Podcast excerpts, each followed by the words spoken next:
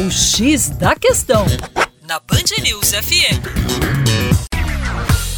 Falando um pouquinho sobre esse país que vai sediar a Copa do Mundo ano que vem, a Rússia, a principal herdeira daquilo que era a União das Repúblicas Socialistas Soviéticas, a União Soviética.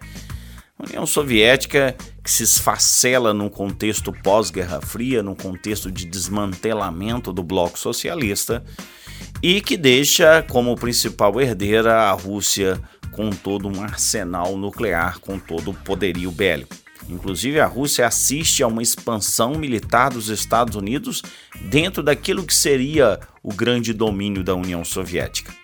Porém, no século XXI, vamos ver uma reafirmação deste poderio militar e, por que não dizer, econômico da Rússia.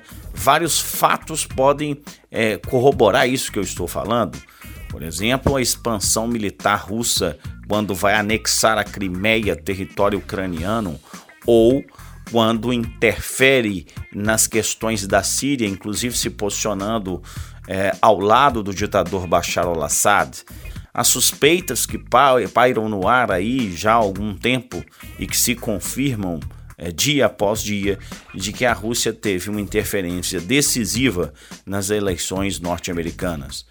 Por isso, os russos não estão para brincadeira. O fato é que Vladimir Putin é adorado pelos russos, porque ele retoma o nacionalismo russo e retoma efetivamente o protagonismo que a Rússia tem no cenário global. Lembrando que para o Brasil, a Rússia é um parceiro, o parceiro dos chamados BRICS. Para mais, acesse aí o nosso site educaçãoforadacaixa.com. Um abraço.